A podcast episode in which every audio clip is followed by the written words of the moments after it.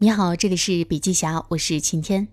今天为您分享的内容呢是苹果公司前教育副总裁约翰库奇的精彩演讲，欢迎收听。人工智能已经掀起了一场学习革命，而我们还在使用过时的非教育时代的学习方式。一百年前的工业革命让教育从个性化走向了标准化，目标是让广大学生接受标准教育。把他们培养成工业革命当中合格的蓝领工人，而这种教育机制一直延续至今。库奇认为，用过去的方法教育现在的学生，就是在剥夺他们的未来。那么，我们如何通过技术解锁教育，实现学习的升级呢？接下来，来听一听库奇是如何看待这个问题的。我遇见乔布斯的时候，二十九岁，很年轻。我的大学里拥有一个五百万美元的计算机，而乔布斯给我展示的是两千五百万美元的整个计算机机房。乔布斯也是在不断挑战我的思维。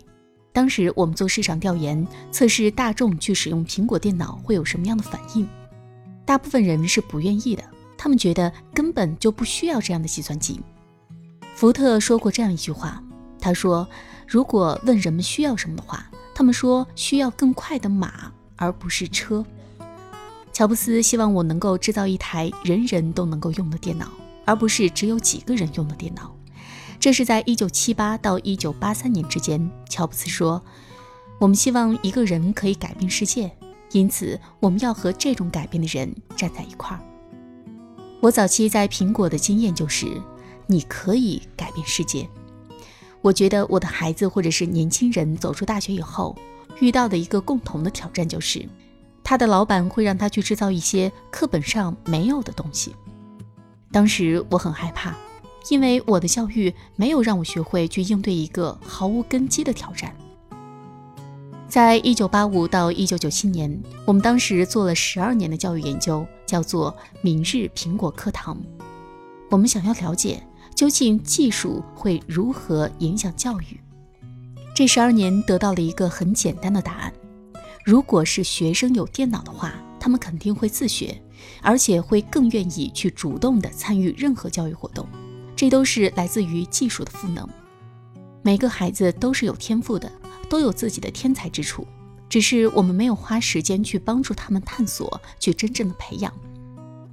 在零二年，我又回到了苹果。当时乔布斯让我做教育方面的副主席，直接负责教育。当时的苹果收入是五十八亿美元，教育是十亿美元。当苹果收入达到两百亿美元时，教育收入还是不多。我觉得我的苹果经历就像是针对所有教育理念的全新实验。K 十二学校遇到的挑战是，我们怎么才能真正让新一代学生充分使用现有的教育资源？提高技术在学习中的使用率，改变课堂学习的体验。现在的小学生从小就在 iPad 这一类的产品中长大，他们的生态系统就是整个苹果的手机应用商店。他们的生活是在苹果手机里下载任何软件和应用，这也是他们的学习生态系统和教育生态系统。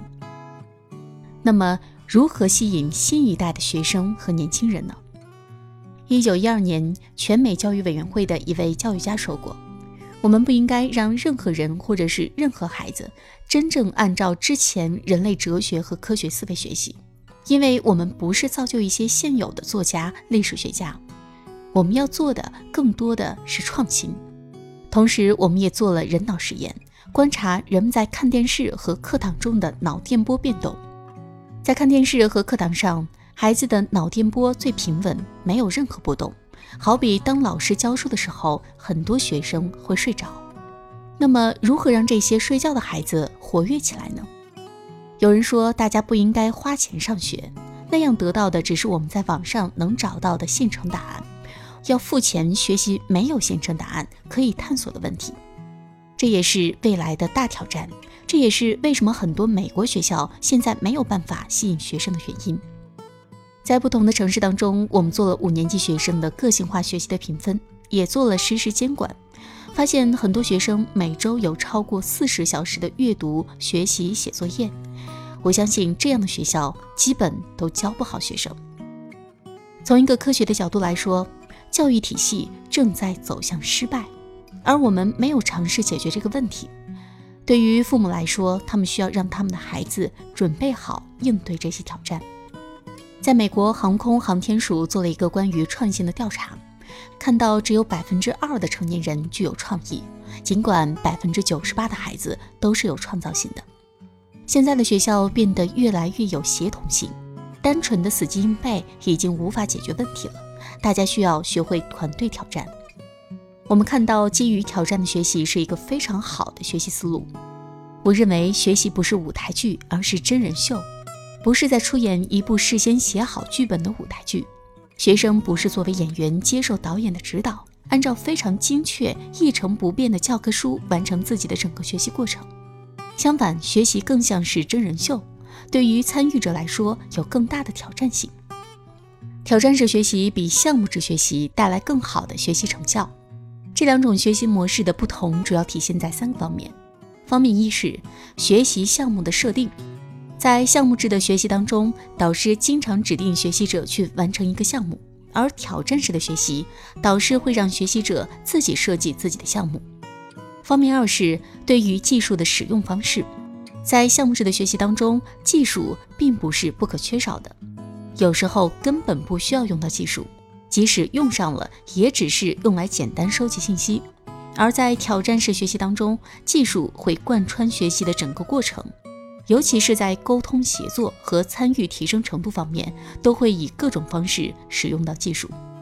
方面三是挑战式学习，要求学习者直接针对影响他们工作和生活的实际问题去设立项目、设计方案并开展实施。比如说，苹果在进行招聘的时候，我们会关注人才在接受教育以后有什么样的思维和视野。比如说，现在看到 Uber、微信、Facebook、阿里巴巴以及最大的电影公司，他们都不是在做重资产的投资，而是投资基础设施。我们的问题就是，未来世界上最大的学校是否会有教室呢？我们可以把基础设施的投资取消掉。把这些钱真正花在培养下一代的教师身上。从我们的角度来说，现在百分之八十的工作可能在未来都不存在了。可是我们现在培养人才的时候要做出改变。我们未来期待的是互联互通、全球化和移动的未来。好了，今天的音频分享就到这里了，感谢收听，我们明天见。